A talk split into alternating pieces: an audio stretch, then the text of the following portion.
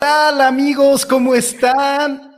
Bienvenidos a Bisnetas. Hoy estrenamos nuestro programa en 2021. Estamos súper contentos. Estoy con Oscar Villar. ¿Cómo estás, Oscar? Hola, Adolfo. ¿Cómo estás? Buenas tardes y feliz año. Bueno, qué bueno que ya se acabó el 2020. Caray, vamos a ver cómo nos va en este 2021. Sí, afortunadamente ya estamos hoy iniciando este nuevo año y, estoy seguro soy alguien que cree en los ciclos y tendremos un nuevo ciclo y hoy te vamos a platicar acerca de cómo han corrido millones de usuarios de WhatsApp a Telegram por esa noticia y ese mal manejo de información que se estado dando. Ese es uno de los temas que vamos a tocar. Y el otro tema que vamos a tocar, ¿cuál es, Oscar? Vamos a hablar un poco también de la 5G, de las, que no tiene nada que ver con, con, otros números. Vamos a hablar de la quinta generación en redes móviles que tenemos ahorita y que ha dado mucho de qué hablar con temas de Huawei, con temas de Sony y de Ericsson. Excelente, me parece maravilloso. Entonces, ¿te parece bien si iniciamos con WhatsApp? Hablemos un poco de WhatsApp entonces. Pues mira, el, el punto importante es que en, días recientes este, WhatsApp nos mandó una notificación de que se modifican las, las este, condiciones que tienen los términos y condiciones de, uso de la aplicación y de repente toda la gente le dio miedo, se hicieron conscientes de que, de que WhatsApp nos estaba viendo y dijeron, vámonos, vámonos a una aplicación más segura y brinquemos para todos lados, ¿no?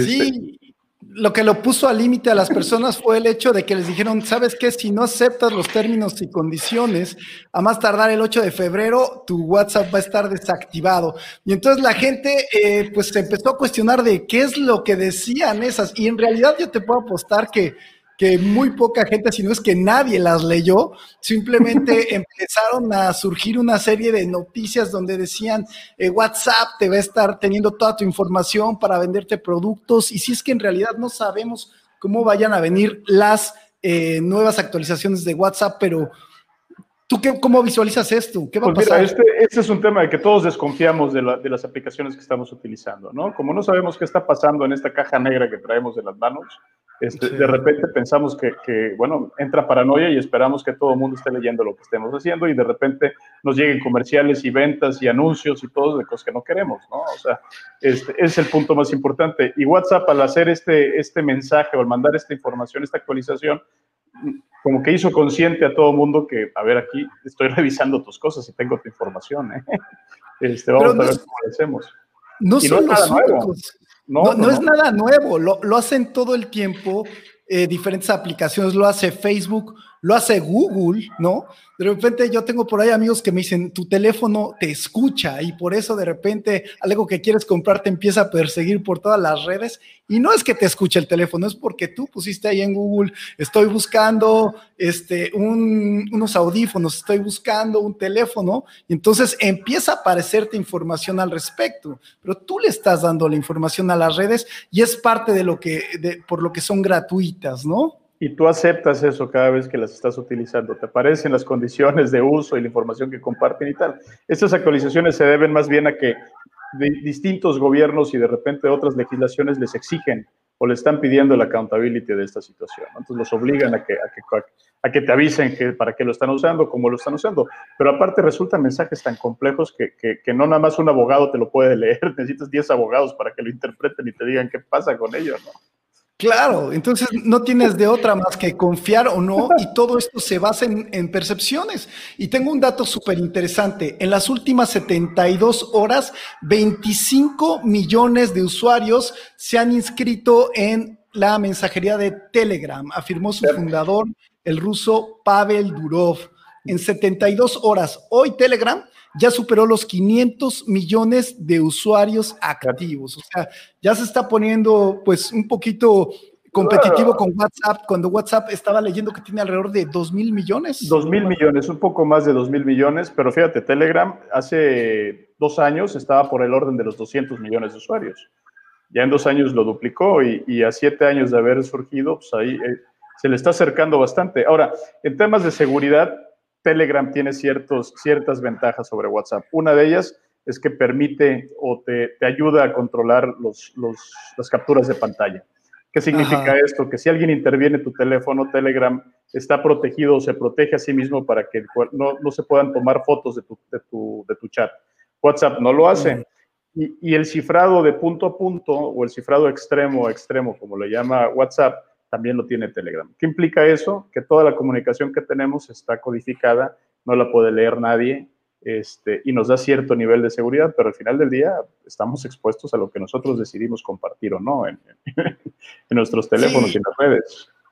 Y algo que comentábamos antes de que iniciáramos este programa, Oscar y yo, es que hablábamos de que quienes usaban el Telegram, los políticos. Y fue por un tema ahí de, Peña Nieto, ¿no? Que comentábamos que una empresa israelí fue la que la que tuvo, empezó a hackear algunas cuentas de políticos, entonces todo el mundo migró a Telegram y hoy más ya de 500 millones de usuarios. Sí, era, era, era un software de espionaje israelí que, que, que se hizo el escándalo, ¿no? Que estaban espiando tanto a políticos como a reporteros y tal. Y cuando surgió eso, todo el mundo se fue a Telegram diciendo, bueno, este, este tiene otro esquema. Y al final del día es lo mismo, sus cifrados son muy similares, tienen dos protocolos diferentes.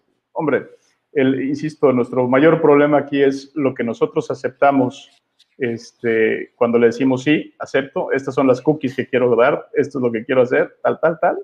Este, es ahí donde tenemos el mayor problema de seguridad, que es lo que debemos estar vigilando. Que es curioso porque ese tipo de decisiones, cuando aceptas los términos y condiciones, son decisiones emocionales, porque nadie las lee, ¿no? Entonces tienes la emoción allá a flor de piel, ¿no? Donde dices, puta, entro, no entro, me quedo con, ella, me quedo sin ella, quiero acceder a este sitio, no quiero acceder a este sitio, y dices, pues va, ¿no? Me quedo, no, me quedo aislado, me quedo, me quedo en una isla en este mundo donde nadie me quiera, donde nadie me hable, nadie me vea, ¿no? Pero les quiero platicar también de las reacciones que, por ejemplo, tuvo WhatsApp hace unas horas, sacó un comunicado, estaba leyendo en el financiero, que dice la nota, paren todo. WhatsApp aclara todas sus dudas sobre sus datos y eh, sobre el uso de datos y privacidad, ¿no? Y entonces te habla, ¿no? De entre los rubros que destacan llamadas, este, se guardan registros de los mensajes enviados y te empieza, se empieza a justificar en cada uno de los puntos importantes. Este, saber tu ubicación, claro que no, y te dan toda la explicación para que te quedes tranquilo, porque al final del día esto es un tema de mera percepción. O sea, si yo tengo la percepción de que es seguro, me quedo ahí. Si tengo la percepción de que no es seguro, me muevo. Ahora ahí viene la superignorancia que es maravillosa porque entonces si no sabes nada de esta información, tú estás tranquilo con tu WhatsApp, ¿no?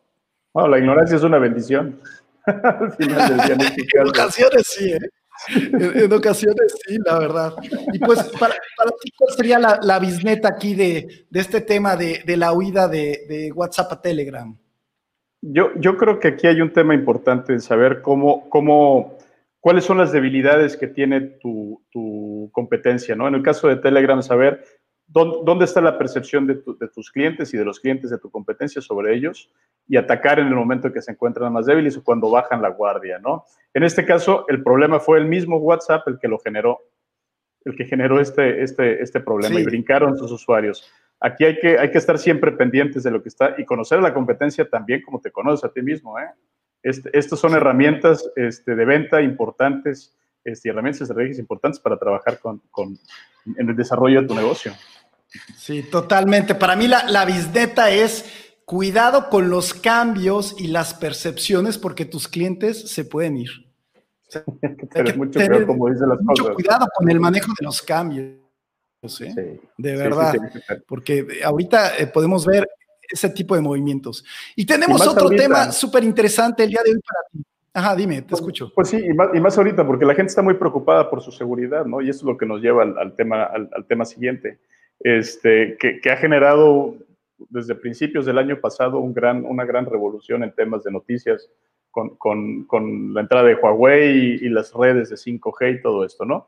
Y bueno, pues yo creo que es hora de que hablemos un poquito más de la, de la red de 5G, qué es, qué significa y qué nos lleva a nosotros, ¿no? Pues adelante, platícanos tú, si quieres dar la introducción de qué es la red 5G de la cual todo mundo escuchamos, pero en realidad sabemos poco de ella. Entonces vamos a platicarles un poquito cuál es nuestra perspectiva y qué es lo que nosotros vemos de, para, específicamente para los negocios, qué beneficios nos va a traer y qué está pasando con los gobiernos, Oscar. Entonces, a ver, si quieres hacernos un poquito de historia acerca de la red 5G, cómo surge, de dónde viene. Perfecto. La, red 5G es, la quinta generación en redes de, telefonía móvil, ¿no? O de, o de movimientos móviles. Este, iniciamos por ahí de los 70s con la, con la primera generación y esta era la que nos daba los teléfonos en los, en los autos, que los veíamos nosotros en las películas de los gringos, donde ah. estaba y normalmente era el vendedor o el magnate que tenía un teléfono ahí, ¿no? Este, esa era la red de 1G, te daba la, la oportunidad de hablar este, remoto en cualquier lugar donde estuvieras y era una, una tecnología análoga. Después se digitaliza y es donde empiezan a entrar los otros jugadores, ¿no? Como Nokia, como Ericsson y todos ellos, este, con la 2G. En la 2G no solamente teníamos ya digitalizada voz y datos, más bien y teníamos datos ahora, ¿no? Ya podíamos nosotros enviar por ahí mensajitos de textos y eran los que todos teníamos, no sé si te acuerdas de aquel teléfono Motorola, el StarTAC, que, tenía, que tenía una pantallita de ocho caracteres y mandábamos ahí mensajes que, recorrían, que se recorrían, ¿no? Cada uno de estos cambios han generado obsolescencias en distintos esquemas, ¿no? En, este caso, por ejemplo, antes de, de esta red estaban los beepers, no sé si te acuerdas. Si tú eres un médico, tenían, que hablarte. Te mandaban un mensaje a tu Viper, a tu radiolocalizador y tenías que hablar este número para, para ver cuál era la emergencia o qué pasaba, ¿no? Eso lo dejó obsoleto esta. En la 3G no solamente tenías esto, sino ya podías enviar temas eh, multimedia, ¿no? Y te trajo un punto muy importante, hizo que los celulares entraran directamente a la Internet. Y nosotros pensamos siempre en el iPhone, ¿no? Pero de los primeros que explotaron eso fue el BlackBerry. El iPhone nació en el 2007, por ahí, 2006, 2007, no recuerdo bien, pero la BlackBerry ya estaba desde el 2002 operando, ¿no? En Alemania ya estaban operando estas. Tenían gran parte del mercado, ¿eh? gran parte del mercado. Increíble. Si en ese momento hubiéramos dicho que BlackBerry iba a desaparecer en unos años, no lo hubiéramos creído. No lo creías. Lo mismo pensabas de Nextel, por ejemplo, que todo el mundo iba a estar con su radio. este, y luego ya tienes internet, los teléfonos, pero es una internet mucho más lenta, ¿no? Muy complicada, es difícil de ver las cosas, tenías el GPS, tal.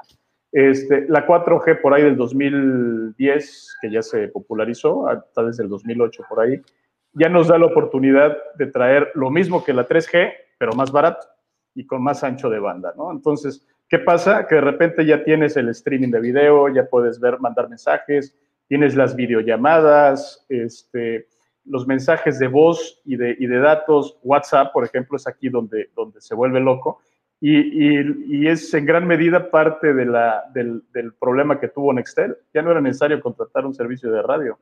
Ya podías hacer llamadas vía, este, de repente ya puedes hacer llamadas de un continente a otro sin que te costara. Sí. te conectabas a una red de datos y ya. Y luego viene ya ahorita la 5G, que esto se vuelve, este, digamos que la, cuatro, la, la cuarta generación con esteroides, ¿no? Todo el mundo habla que la, cuatro, que la, quinta generación de, redes eh, celulares, pues estamos hablando de temas de que del orden de 50 a 100 veces más veloz que la, que, la 4, que, la generación anterior. Este, y eso todo el mundo está pensando en, en, videos más rápido, descargas de software más rápido, todo mucho más veloz, ¿no? Pero, pero no nada más ese es el único detalle que tiene, ¿no? Aquí reduce los tiempos de latencia este, esta nueva tecnología. ¿Y qué implica reducir los tiempos de latencia? Eh, hace rato hablábamos de un ejemplo clarísimo, ¿no? Cuando surge la fibra óptica o cuando se, se masifica la fibra óptica, abre una industria completa porque redujo los tiempos de latencia y eso ayudó a que los usuarios pudieran jugar este, fútbol. Un, un, un niño sentado aquí en una consola en México pudiera jugar fútbol con un chino al mismo tiempo, ¿no? Y el tiempo de respuesta que tiene la computadora, la orden que le daba en el control, era prácticamente inmediato, ¿no? Y estás hablando de tiempos de latencia de 20 a 30 milisegundos. La quinta G, la red de 5G, este, va a reducir esos tiempos de latencia a un milisegundo, que eso es una brutalidad, es una locura, ¿no? Esto te abre un mundo de aplicaciones este, importantísimo para, en todos los ámbitos. Y ya esa latencia hablábamos de lo del cerebro, ¿no? Que ya es más ah, rápido que cómo funciona nuestro cerebro. Nuestro cerebro tiene capacidad de leer imágenes en 13 milisegundos. El, tiempo de latencia te va a dar oportunidad de atender, de mandar una instrucción a una, a una, a una máquina y, que te responda en menos o en un milisegundo, por ejemplo, ¿no? Diez veces más rápido que tu, que tu cerebro. Pues imagínate las, las, las, las oportunidades que tiene ello. Y el otro es que la, cuarta generación o la generación que, en la que estamos ahorita centrados te permite tener hasta 4.000 dispositivos conectados por kilómetro cuadrado. Este, la red de 5G, en función de cómo estén partidos los slots y todo, puede crecer hasta un millón de equipos por kilómetro cuadrado. Esto quiere decir que hasta tu mesa, si quieres conectarla, la puedes tener. es una locura. Entonces vamos a tener menos antenas, eh, mayor número de conexiones, porque esto lo que va a generar es que tengamos conectado todo. De por sí ya tenemos muchas cosas conectadas, ¿no? Pero estamos hablando del refrigerador, la lavadora, eh, todo lo que venga dentro de tu vehículo, eh, en fin, o sea, todos los aparatos que tengamos van a estar conectados a, las redes 5G. Tú, tú, vas a estar conectado. Ahorita lo que nos permite es futurear, ¿no? Estar pensando en qué va a pasar en el futuro y cómo vamos a estar. Pero, pero hay, hay locuras o hay temas tan, tan, tan importantes que si logras tener chips pequeños o reducir los chips, puedes tener en tus pupilentes este, realidad virtual, en donde tú vas caminando y vas viendo, tienes un mapa en donde vas, donde vas este, avanzando y sabes cómo moverte, por dónde moverte, ¿no? Este, así como los perros tienen un chip localizador, tú puedes tener uno para que tu, tu casa sepa en dónde estás o tu carro sepa si está cerca y te pueda abrir la puerta. No sé, cosas por el Otro de los avances, por ejemplo, estaba leyendo, es el tema de la telemedicina, ¿no? O sea, tú puedes ah, ser un doctor que está en Alemania y que estés operando a alguien que esté en la Ciudad de México. ¿no? Y ese doctor te está operando, te está interviniendo a través de un robot y eh, este tipo de redes y esta velocidad te permite esa precisión o el tema de los vehículos autónomos, ¿no? también ya te permite que sea una precisión de dónde va a estar ese vehículo y de a qué velocidad va, que ya se ha avanzado muchísimo en eso, pero te va a permitir que se puedan, que puedan ser totalmente autónomos, autos, eh, ahí, entra el ahí entra la confusión de cuántos dispositivos puedes tener conectados y la latencia. ¿Qué significa eso? Que todos los vehículos saben en dónde están todos. Ya no, ya no necesitas cámaras, ya no necesitas otras cosas para que, para que tu auto sepa en dónde está el auto, del, el auto que tienes al lado, que esté consciente completamente de dónde están moviéndose los demás automóviles, en qué, en qué, en qué, en qué posición está el semáforo. Este, todo este tipo de situaciones el vehículo lo puede ir previendo y lo puede ir acomodando, y eso en tiempo real. las posibilidades son infinitas ahorita, ¿no? De momento. Y esto también acarrea otros problemas de los cuales queremos platicar brevemente, y es acerca de la regulación y la seguridad, que es un punto clave en, esta tecnología 5G. ¿Y qué es lo que está pasando? Lo que está pasando es que los gobiernos están entrando un poquito en pánico. Y están entrando en pánico, ¿por qué? Porque los, el líder, uno de los líderes en estas antenas 5G es Huawei. Huawei es China. El problema es que se maneja una gran cantidad de información y los gobiernos están muy preocupados acerca de este manejo de información que podría llegar a China. Y cuando hablas de este tipo de información, estás hablando de, la información es poder. Y el poder de saber lo que están comunicando, volvemos al tema de los políticos, ¿no? Los políticos en otro país, información confidencial que se está manejando en ese tipo de redes. Entonces, lo que han estado haciendo los gobiernos, iniciando, por ejemplo, por el, el inglés, fue uno de los primeros que empezó a restringir y dijo, Huawei no entra a las redes eh, aquí en, el Reino Unido, ¿no? Alemania está también restringiéndolo, no tan fuerte como, como el Reino Unido, pero también está dándose cuenta y dice, ¿sabes qué? Huawei, no te quiero aquí adentro. Donald Trump lo hizo también con Estados Unidos. Y luego, cuando yo veía esto, yo pensaba que era un tema comercial, que era un tema de proteccionismo, ¿no? Donde nada más no querían que entrara la competencia, pero en realidad es un tema más de fondo. Es un tema de este manejo de información que van a poder tener los chinos. ¿Tú qué piensas al respecto? Es que, es que tu problema no solamente es la información que traes en tu celular, que, en la llamada que estás haciendo, es la información de todo. ¿eh? la, posibilidad que está abriendo la tecnología es que tengas prácticamente todo interconectado. Entonces vas a saber a qué hora tomas el café, a qué hora se prendes tu auto, en dónde andas en tal momento, en qué semáforo estás este, sin necesidad de tener un satélite buscándote, ¿no? Eh, la, mayor, la mayor preocupación que tienen es que Huawei tiene, tiene pues está ligado o por ley en, bueno, por lo menos eso dicen en Alemania y en, Reino Unido, que está ligado por ley al Partido Comunista Chino, ¿no? Entonces, tiene que rendirle cuentas al partido y tiene que, ajustar como ellos digan. Y ese es el mayor temor que trae. Pero hay que tener en cuenta un tema importante. Huawei registró, ha registrado más de 3.000 patentes para esta tecnología. Entonces, va muy por encima de como esté Ericsson ahorita o como va Nokia, que son los dos generadores o los dos eh, empresas que pueden, surtir las torres de comunicación o las centrales de comunicación que Huawei tiene. Alemania tiene un problema porque eh, ya han invertido casi 50 mil millones de euros en, tecnología de Huawei y ahorita para, extender su red de 5G. Además, el tema es que también es eh, Huawei es más económico. Entonces, si dicen no a Huawei, pues sus redes van a ser más caras. Y esto te vuelve un poco menos, o sea, sí más seguro, pero menos competitivo. Entonces ahí, eh, pues es un tema sumamente interesante del cual podríamos hablar mucho tiempo más al respecto. Y creo eh, que, que, vale la pena, está súper interesante porque lo, lo, que yo veo aquí es que ya no hay de otra. Estamos montados aquí, estamos compartiendo información, ese compartir información nuestra nos permite tener, pues yo creo que una mejor calidad de vida, pero tiene más control sobre nosotros, ¿no? Hasta cierto punto hay que tener muchas regulaciones y hay que, y hay que asegurarnos que se, que, se haga, que, se haga el trabajo, que se haga el due diligence para entender cómo pueden proteger los datos y el uso de los datos de nosotros, ¿no? En general.